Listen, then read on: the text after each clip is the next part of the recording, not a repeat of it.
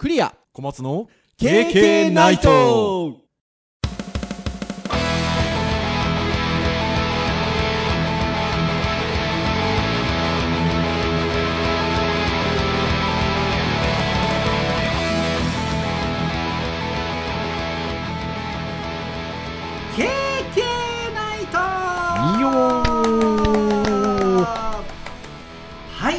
ことで第365回の配信でございます。お届けをいたしますのはクリアと。はい小松です。どうぞよろしくお願いいたします。はいよろしくお願いします。いやー小松先生365回ですよ。なんか霧のいい数字ですね。もうね まああのウルー年ではなければ1年365日でございますので。はい。皆さん明日から第1回から聞き直していただければ1日も欠かすことなく経験ないと聞き続けられるというね。365回ね。365回。まあ実はねレ0回があったりね番外編があったりしますので全部を聞こうと思ったらもうあの1年以上聞けるわけですよ、まあ、やっぱりねあのナンバリングとしては365回。はい非常にキリがよろしい。あそういう意味ではキリがよろしい。はい。というところでございますけれどもまあそんな話題をしておりますが来週は来週でね丸7周年ということで、まあ、来週以降は今度 8, 8年目に入るという感じなので、まあ、それはそれでとても切り番。あ、まあ、だから7年やってるんで365って話もありますよね。まあ週1回収録ですからね。そうですよね、っていう感じではありますけれども。いやー重ねてきてるなというところでございますよ。はいねえ。てなところでございます。ではそんな365回何の話をしましょうかということなんですが皆さんお待たせしすぎたかもしれません。もうもうね聞いたよねって話はあの ねターンと言いまして私どもあのウェブ会と教育会とハードガジェット会をこう順繰りに、えーテーマでお話をしてるんですが実はあのハードガジェットの会を2週も飛ばしてるんですよ。はい。でなんで2週も飛ばしたかっていうと、まあ、今日はハードガジェットの会の話をしたかったからでございまして。何の話かっていうと今小松先生もちらっと言っていただきましたがもうちょっと聞き古してる感もあるかもしれませんが、えー9月のアップル新製品発表会のお話ということでございますよ。情報の速さがねこのね面白さにつながると考えると若干ちょっと遅いのは否めませんが。そうですよね。あの正確に言うと私どものあのポッドキャスト木曜日に配信をしておりますが先週の木曜日の、まあ、未明ですよね、はいそうまあ、日本時間だと2時ぐらいに、えー発表会がありましたので、まあ、残念ながら私どもね収録ですのでその前に収録をしする関係で、まあ、前回はアップルイベントの話を載せられなかったということで。まあねポッドキャストがね収益化してればまあその日お休みしてでもあそうですよそうですよ。ただねいつものごとく SNS で配信させていただいたらまあ先週はですねあの前回はあのウェブの小ネタをちょっとポンポンポンとピリッと聞いたやつを立て続けにお話しするっていう回だったんですけど意外とでも好評でしたよ。あのウェブのことをちょっと知ってらっしゃる方にはですね結構好評で玉川大学の K 先生なんかはねあの来週アップルの話楽しみにしてますと。あああコメントで書いてくださいしたつもいつもありがたいな。ということであの2週ずらして満を持しての、えー、アップルイベントの話ということでございまして、はい、ですのでだいぶね皆さんあのこう見聞きしてらっしゃるんじゃないかなというふうに思うんですけど、はい、まああのそれも含めて私どもと一緒にこうだったねということで楽しんでいきましょうよというまあゆるい回でございますのではい。皆さんお付き合いをいただければなというところでございます。はい。で、まあ、1週間も経っておりますのでです、ねまあ、いろんなあのメディアがまとめの記事を出してくださってるんですがただ、まあ、今日ちょっとねあのなんでしょうね目次代わりに最初させてもらおうと思っているのが大きなメディアのサイトではなくてブログなんですけどちゃんもぐのガジェットブログ。このサイト分かりやすいですよね。ああなんかねあのなんですかテストで出ることをまとめてくれてるようななんかウェブサイトで。本当そうですよね。非常に綺麗にまとめてくれてます。ねでまあちゃんもぐさんという方がやってらっしゃるブログなんですけど、まあ、元カメラマンのガジェット好きのウェブディレクターということでなんかね属性が近いっちゃ近い。ガジェットが好きでウェブ絡みでみたいなね。方が書いていらっしゃるということでございます。はい、9月8日開催アップル新製品発表会の最新情報をまとめ、えーせえー発表された新製品情報も掲載という記事がございまして。こちらがあのとても分かりやすく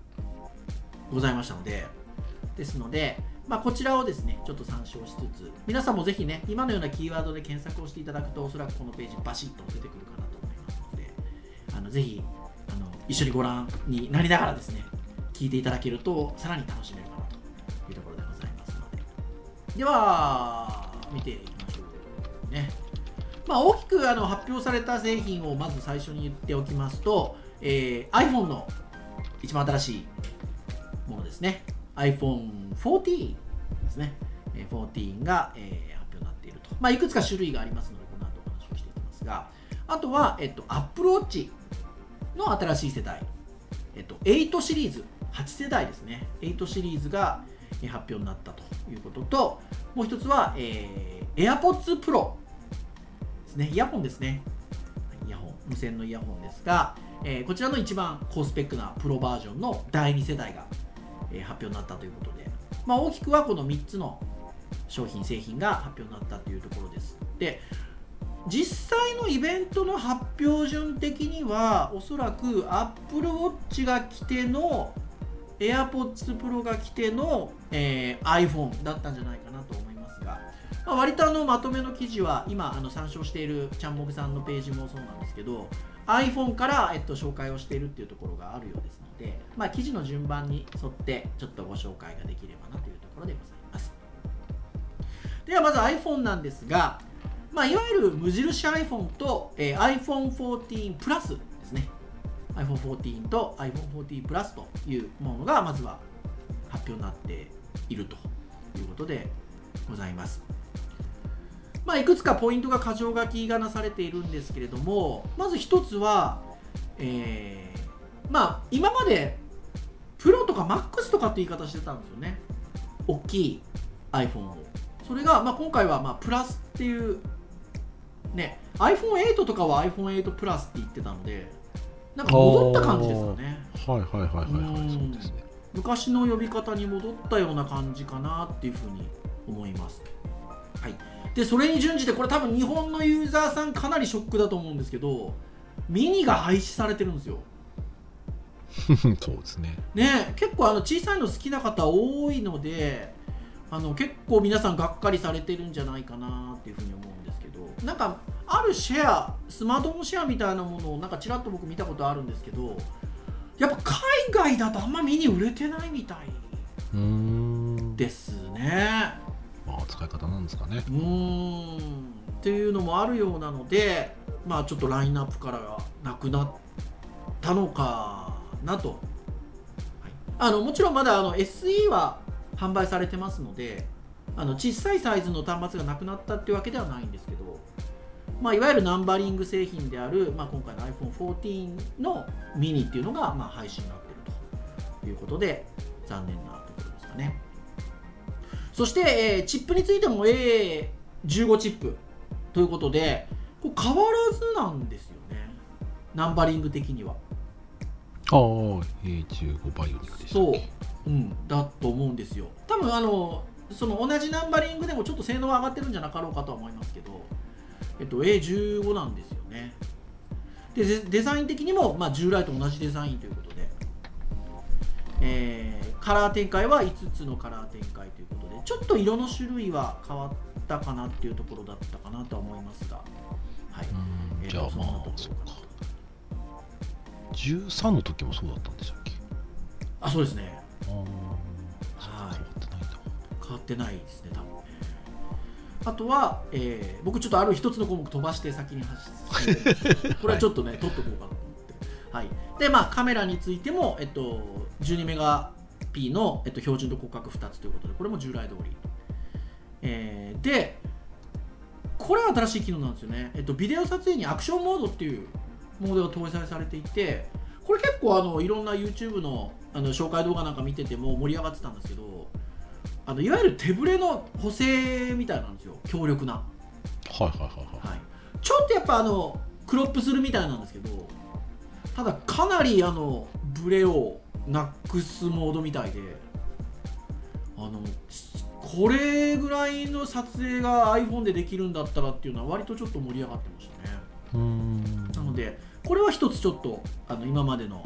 13までに比べるとあの大きな機能としてちょっと搭載されているかなと。そして、えっと、衝突検出機能っていうのが追加になっているということで事故ですよ事故に遭った時に、えっと、それを検出して知らせてくれるみたいな機能がついていると。で、まあ、そこの絡みで言うと、えっと、電波がなくても使える緊急 SOS ということで、これなんか衛星のあれを引っ張るみたいですよ。電波がない時に衛星の、まあ、電波というか、なんて言うんでしょうね。衛星の接続を使って、えっと、SOS を出すという。まあ、これ最初はアメリカのみということで、括弧書きしてありますけれども、まあ、この辺りの機能はね、やっぱりスマートフォンを持ち歩いてるものなので、まあ、その人の身の安全をそうサポートをするっていう意味で言うと、まあ、アプローチもそうですが、まあ、非常に大きいですよね。そうですね。特にねそのキャンプとかねやっぱ流行ってますけど、ねやっぱ電波通じないところに行ってしまったりうん、するとやっぱどうしてもやっぱり何かあった時に連絡できなかったです、まあ遭難とかねした場合はやっぱり、まあ、冷静で通じるっていうんであれば位置とかもねおそらくわかると思うので、うん。まあ、これの機能で救われる命がきっとあるんでしょうね。あると思いますね。でね衝突衝突検出機能についてはあのアプローチこの後お話しますがシリーズ8にもついているので、まあこの辺りの事故に対してのちょっとしたこうなんでしょうねサポートっていうのも、まあ、非常に大きいかなっていうところですかね。あとはあれなんですよ。アメリカのモデルがなんとねもうあの全て eSIM eSIM のみ。うーん。もう物理 SIM を廃止してるらしくて。これただアメリカモデルはって書いてあるんで、まあ、日本のモデルは多分まだ物理的な SIM がつくんだと思うんですけどこれねいわゆるグあのグローバルに発売してる製品でそんなことでするんですねと思って。うーんそうですうね、ん。それでもいけるんですね。ねえ。ってなところですよ。で1個飛ばしたやつですよ。ライトニング端子です。えーまあ、タイプ C ならずと。そうですね。アップルさん頑張りますね。ななんでなんですかね。なんかねあのーまあいわゆるヨーロッパの経済団体なんかはもうかなりアップルにえっともう訴えかけてたので、まあ、今回は観念するだろうって言われてはいたんですけどそのまあライトニングということであの経済団体的にはあの要は規格を統一するっていうことがまあ非常に大事であるっていうことをあの言ってるんですよね。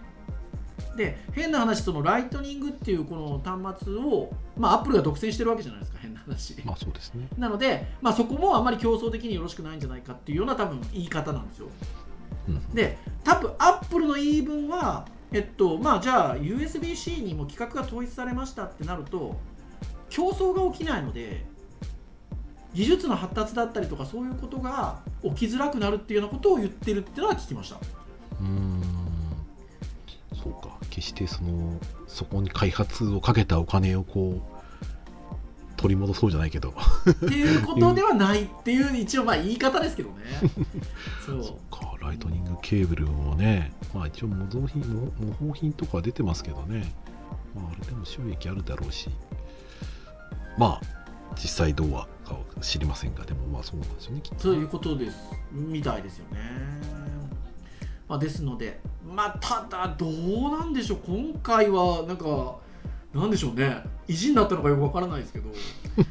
来年は難しいんじゃなかろうかなとは思いますがね。iPad はでもタイプ C になったんですよ。そうなんです。タイプ C になってるんですよ。iPad と iPhone 両方使ってる人はちょっと不便ですね。不便ですよね。まあ、あの iPad もあと Lightning のままのものと USB-C になっているものということであの、まあ、2種類あるんですけど、そうそうそう。なんかねその辺もねなんかアップルなりのこだわりがあってこっちは USB-C こっちは Lightning みたいなねなんかね語ってるものがあったんですけどちょっと今度もう一回探しておきます。なんかその記事見た時にはなるほどってちょっと思ったりもしたので。なんかね理由はなんかアップルなりにあるんだろうなっていうところではあるんですけど。まあでも単純にライトニング端子の方があの差し口っていうんですか？はちっちゃいですからね。うん。ちょっとだけ多分 USB-C の方が大きいんじゃないかなと思うんで。なんかねある記事ではねもう無線いくんじゃないかみたいな話もありましたよ。なんか USB-C、USB-C って言われてるけどもうなくしちゃうっていう。のもあるんじゃないかみたいな記事もね次出てましたけど実際どうなることかというところでございますが、えーライトニングですということでございます。で、えーまあ値段的にはまあどうでしょうね。あの数ヶ月前に iPhone13 が値上げになってまあ、日本円的なところで言うとあの日本の販売価格的なところで言うと値上がりをしましたがそこからなんか極端に上がってる感じはない感じですかね。うん。まうん。あ確かに。まあ少しだけ高くはなってるっぽいですけどなんかそのあの iPhone13 の値段が上がったところのまあ同じような感じからちょっとだけ上がってるかなぐらいの感じなのでまあそのあたりはまあ高いですけどね。高いですけどっていうところではございます。あの先週ですねたまたまあの、うちの会社にいた経理の方が、まうん。あちょっと先月転職されるってことで、はいまあ、お辞めにやられて、うんで辞めるタイミングでたまたま会う機会があったので、ちょっとじゃあ飲みに行きましょうよって、もう久しぶりに飲みに行ったんですよ、はい。まあ、その人とは単単単独というか、まあ、少ない人数で飲みに行ったのが初めてだったんですけどはい。でちょっと今悩んでることがあると。悩んでるとはい。でで今今 iPhone の8を使ってたのかな。8ねはいはい。で今度その一応いよいよ買い替えたいと。今この14が出たから、うん。14の数年数にするかそれともそのプラスうんにするかで悩んでるって話をしてて、えーそうなんですかって言って大きいの使ったことなん大きい大きい画面うん。っていうのがプロマックスとかじゃなくても使えるようになったからってあそうなんだと。13の時ってそんなにその無印って大きいのなかったんでしたっけっていう話。ああそうそう。多分ねプロそうプロママックスそう。プロマックスだけだったっけなじゃあプロマックスのその大きいやつとこのプラスのサイズが同じぐらいになるんですあ多分そうですそうです。なので、えっと6.71だこのページにあの今、えっと、シンプルに画面大きいプラスサイズが追加プロマックスではないっていうのはあのそういうことですね、うん。はい、あのいわゆるこうなんて言うんでしょう。プロシリーズじゃないところに大きいのが出てきたっていう感じでしょうかね。うん。で前はだからあったんですよね。iPhone8 ぐらいの時にはあったので。うん。僕は iPhone8 プラスだったのでそうそうそうそう。なんですね。そうなんですよ。なのでその時にはあったんですけどっていうところではありますよまあ普段のねどういう風な使い方してるかによるんですけど、ねうん。まあやっぱ家とかでねそのスマートフォンで動画見る人だったら、まあ、多少これが大きい方がなんかあの体験としてはいいのかなって気はしますけど、ね、だと思いますね。うん。いやまさにでございますへえ その方プラスにしたんだろうかどうしたんだどうなんでしょう。悩んでましたけど、1, 万1万5000円違うのか。と あでもそうですね。値段的にはそうです、ね、まあでも絶妙だな。それくらいだったらなんか。絶妙だと思いますよこれ値段的には。まあ使う人にとってはいいかもしれないですね。はい。そして、えー今ちょっとちらっと話題に出た iPhone14 Pro もありまして、えっと、これについては iPhone14 Pro と、えっと、大きいのが iPhone14 Pro Max はいですね、はい、プラスじゃないですねこっちもね。そうです。なのでこっちは Pro Max なんですよ。今まで通りっていう感じですかね、はい、ですので、えー出ていると。でこれは、えっとまず先ほどのライトニングはこっちもライトニングです。はい、ただしやっぱりプロってついてるだけあってこっちはかなりいろんな機能がやっぱり追加になっておりましてえっとまあ大きいのはノッチが廃止されてるってやつですかね。これどうなんですか？こうこうなんかあれですか？こういう感じになってたのがこうなんか楕円形になったあえっとですねこれダイナミックアイランドっていう機能になが呼ばれ方をするものになってるんですけどそのカメラの部分だけパンチアウトしてるらしいんですよ。うーん。その今まではなんかちょっとこうノッチをつけてそのノッチのところにカメラが含まれてるみたいな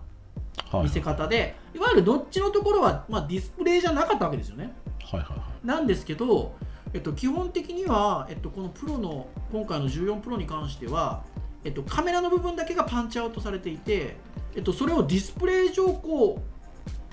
う周りに黒く見せてるような見見せ方をしてるんでこの部分が有機的に動くんですよ。えー、あの小松先生、今ですなるね、えっと、14プロとプロマックスのこのページについてる挿絵を見てもらうといいんですけど、はいはいはい。2枚目の画像の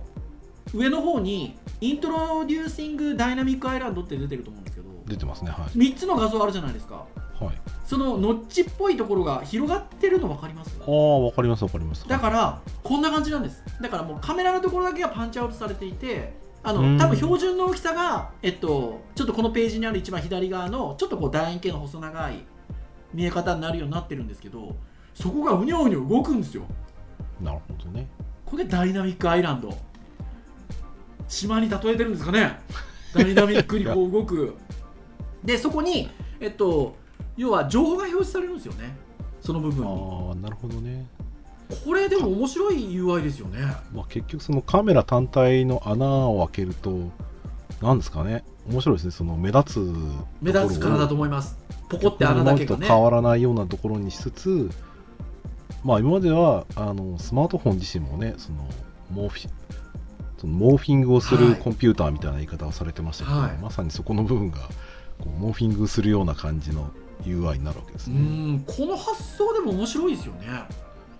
そうですね面白いですね、なんか人間がこうこういうもんだっていうふうに捉えているところにあの実際は裏っ側は違うんだけど、はい。それっぽく見せながら形変えていくっていうの面白いですよね、今まで通りのちょっとぽい見え方をさせつつそこがさらにこうリアルタイム通知の場にもなってるっていうね。うん。ちょっと面白い見せ方だなっていう感じですね。なんでプロはここが一番大きいかなあとはあのさっきあの無印の方だったりプラスは、えっと、A15 チップ据え置きですって話したんですけどはい。こっちは A16 なんですよ。まあなんで多分次回におそらくあれなんじゃないですか？あのの無印に降りてくるあ降りてくる感じのやり方にするんですかね。そう。それでいうと13が揃ったんですよね確かその前まではまたずれてたりしてたんじゃなかったかなって記憶があるんですけど。はいはいはいはい。なんか13の時にあれ両方揃ったじゃんみたいな話になって。でまたずれたっていう感じの印象なのかな。というところでしょうか。あとはもうこれも特徴的かなと思うんですけど低消費電力を実現することによって常時表示ディスプレイを実装。これでもいると思います？要は常時ついてるっていうことなんですけどあーディスプレイ焼き付きないんですかね。ねえ、まあ、正直持ったら必要な時につくのでなんか別につ常時ついてなくてもいい気がするんですけど。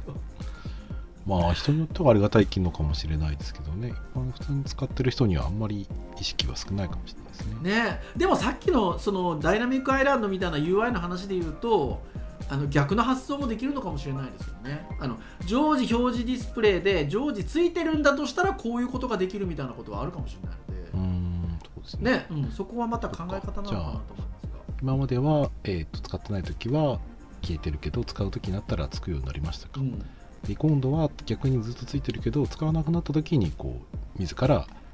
表示しないような感じに設定するんですかね、ねえあでしょうかね。どうなんでしょうかね。うん、だってどう考えてもその暗いところとかにあ明るくなね、なってほしくない時もあると思うそれはそうですね。確かにそうですね。あ面白いなっていうふうに思いますね。で標準のレンズが、えっとまあ、プロカメラということでサイズも大きくなっていると。まあ暗所性能も2倍になっているどんどん性能良くなりますね。とですね。ほとんどの人のかほとんどの人はまあカメラ好きな人はまあともかくとしてあの人はそまあこれで割と高いカメラの代わりになっちゃうからな。いやだと思いますね。ってなところでまあ、非常に機能はアップしておりますが、まあ、その分お値段もそれなりにということでまあなので iPhone14 Pro が、えっと、128GB が一番容量少ないんですけど14万9800円の、えー、Pro Max が16万4800円スタート。で、えー、一番高いのが、えっと、1TB っていうストレージが一番高いんですけど Pro Max の 1TB が23万9800円ということで、はいはいはい、なかなかな感じですね。うん。あの僕ねなんかのね、えっと、YouTube のやつで見たんですけど、はなんか今回このプロの方でい、はい、シネマティックモードが 4K 撮れるような話を確かおしてたんですよ。マで絶対出し惜しんでたでしょみたいな感じのことを言ってて、うんうん。そういう見方もあるかと思いながら、そうですね。でもそうなるとやっぱりこれくらいの容量は欲しくなるよなって感じはしますね。そうですね。でこの間ねちょっと合宿であの機材めっちゃいいもの持ってるあの子が一緒に。そうそう。来ていろいろ話してたんですけど、はい。やっぱその 4K とか動画撮るとやっぱめっちゃ容量あのやっぱかかるまあかかりますよので、ね数十ギガやっぱりかかるって、ん。すげえなこれだけでそんなかかるんだみたいな。いやーでもそう考えるとねまあもうそれはもうか完全プロ仕様のカメラそうですよね。カメラカメラっていうもう要素を多分に含んでるってことですよね。プロプまあ、ロシリーズ。について 4K, ね 4K 動画のねその圧縮のアルゴリズムは分かんないですけど、うん。うん、でもやっぱり結構な容量すると考えると今までだったら1テラなんて写真だけだったら何年使えるんだいやみたいな感じますね これでも分かんない。僕もうそのプロマックスを買う感じじゃない庶民なので分かんないんですけど分かんないですよ。これちょっとなんか乱暴な言い方かもしれないですけど128ギガで16万4800円を出すようなユーザーの皆さんっていうのはまあなんなら1テラバイトいくんですかねっていう感じはしますもんね。ねえそれはそうですね。確かにね、うんどうなんでしょうね。はい、ってなところでございますが、まあ、やっぱりあのプロシリーズは非常にやっぱりいいものが出ているというところでございます。で、えー次にこのページで紹介されているのが AirPods Pro 2ということで、はい、えっと、ございます。で、えっと、この辺りは H2 チップ搭載してたりとか、まあ、音が良くなってたりっていうことがあったりはするんですけど、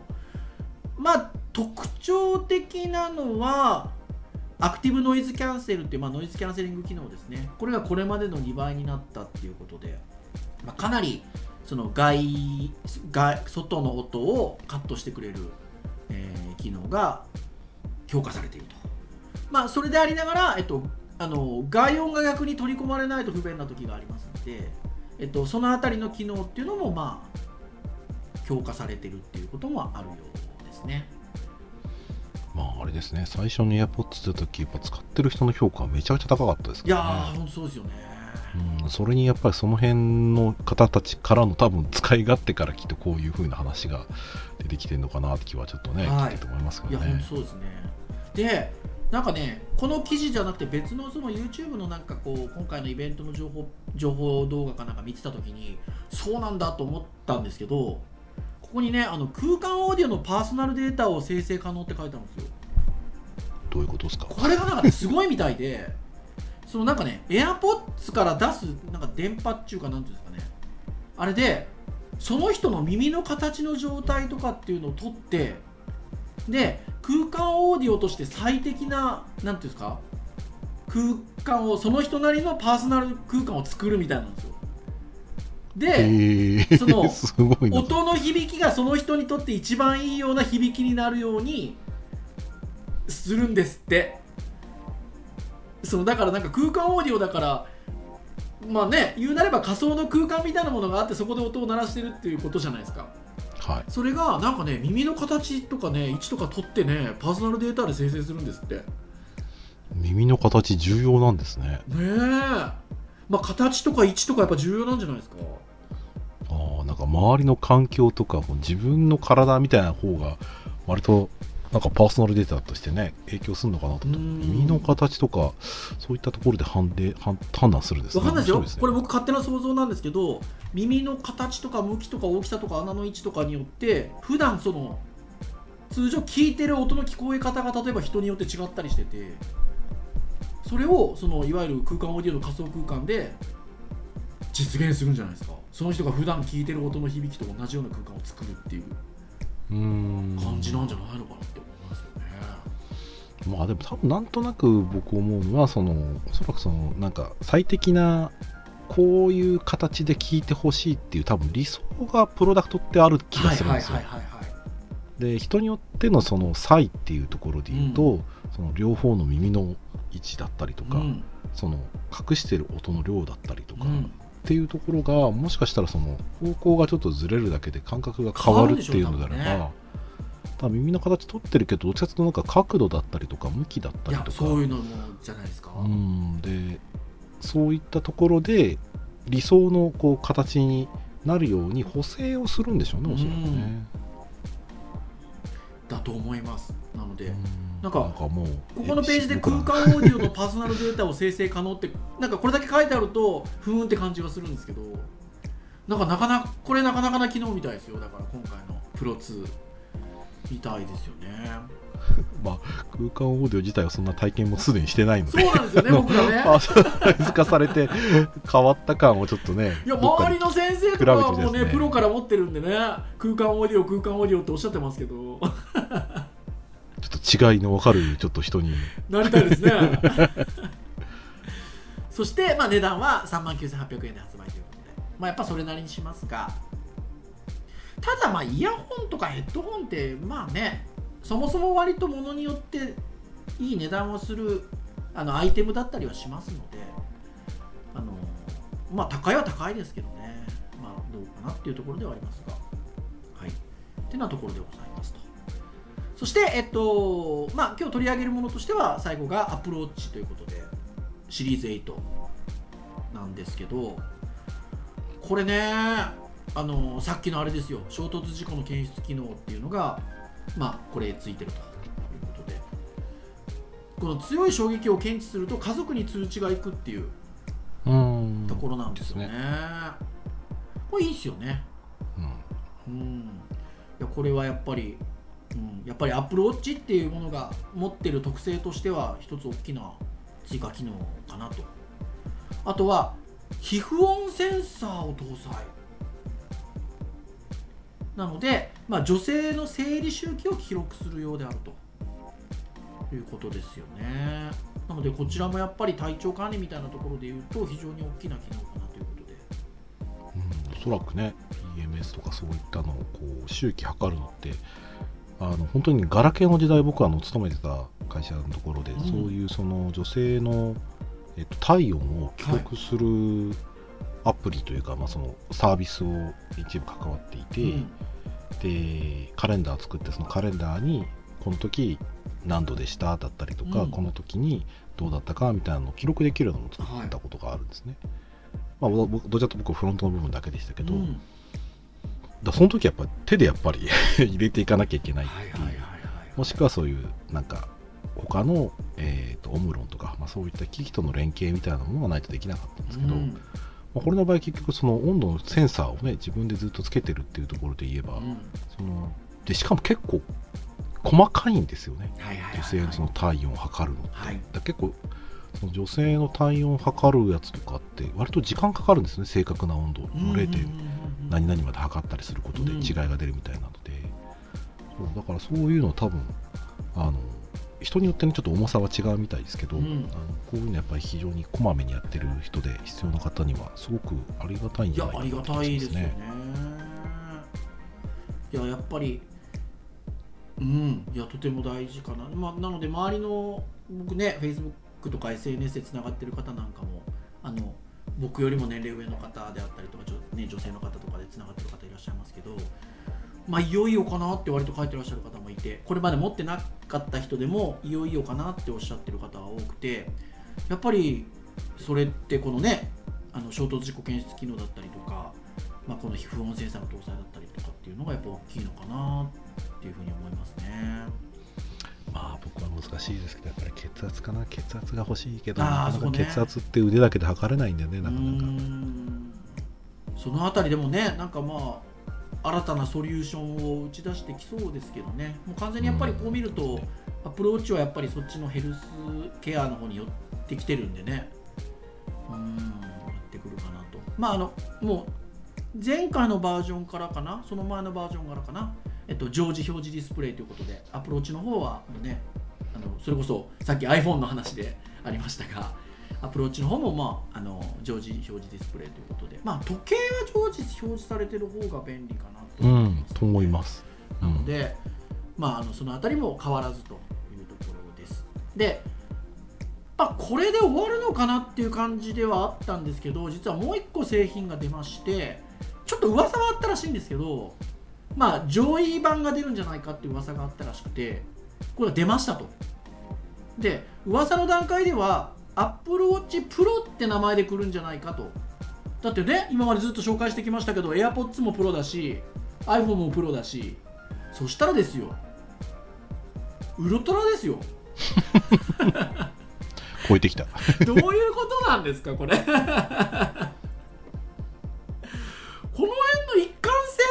ってもうこの言葉使うとあれですけどジョブズさんだったら OK って言うんですかね？って思いますけど。うんなコンセプトあるんですかね？なんかあるんでしょうかね。ねしかも説明でこうねプロスポーツやアスリート使用を考慮したモデルプロプロじゃプないみたいな。ロモデルね。プロでいいじゃんって感じではあるんですけど。あれなのかな？わかんないですよ。今なんか話をしててちょっとふっと思ったのは時計はちょっと宝飾品的な印象があるのでなんかプロっていうまあでもじゃあウルトラがそうかっちゃあれですけど。まあグレードは高いですよ。ねえ。ってなところで、まあ、プロ版が出ましたということなんですがこれなかなかにすごいんですよね。あの、まあ、さっき言ったような機能はもちろん備えてるんだと思うんですけどデザインがねフラットなんですよ。これちょいかっこよくないですか？このね写真だとちょっとね分かりづらいんですけどへえ文字盤がもうちょっとこう球面になってる湾曲してるんですよ。そう通常の。なんですけどフラットなんですよね。なんでタッチ操作なんかはしやすいんじゃないかなっていうところとあとはえっとねここに書いてないんですけど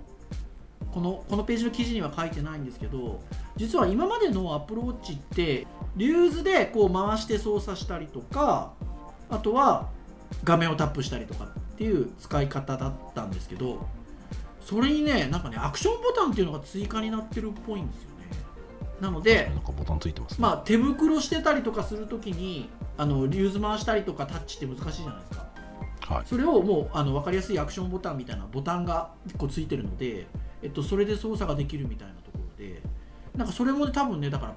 いわゆるプロモデルだからだと思うんですけどなんかねそういう機能が追加されてるらしいんです。でまあやっぱり山でも海でもみたいなところで言うと、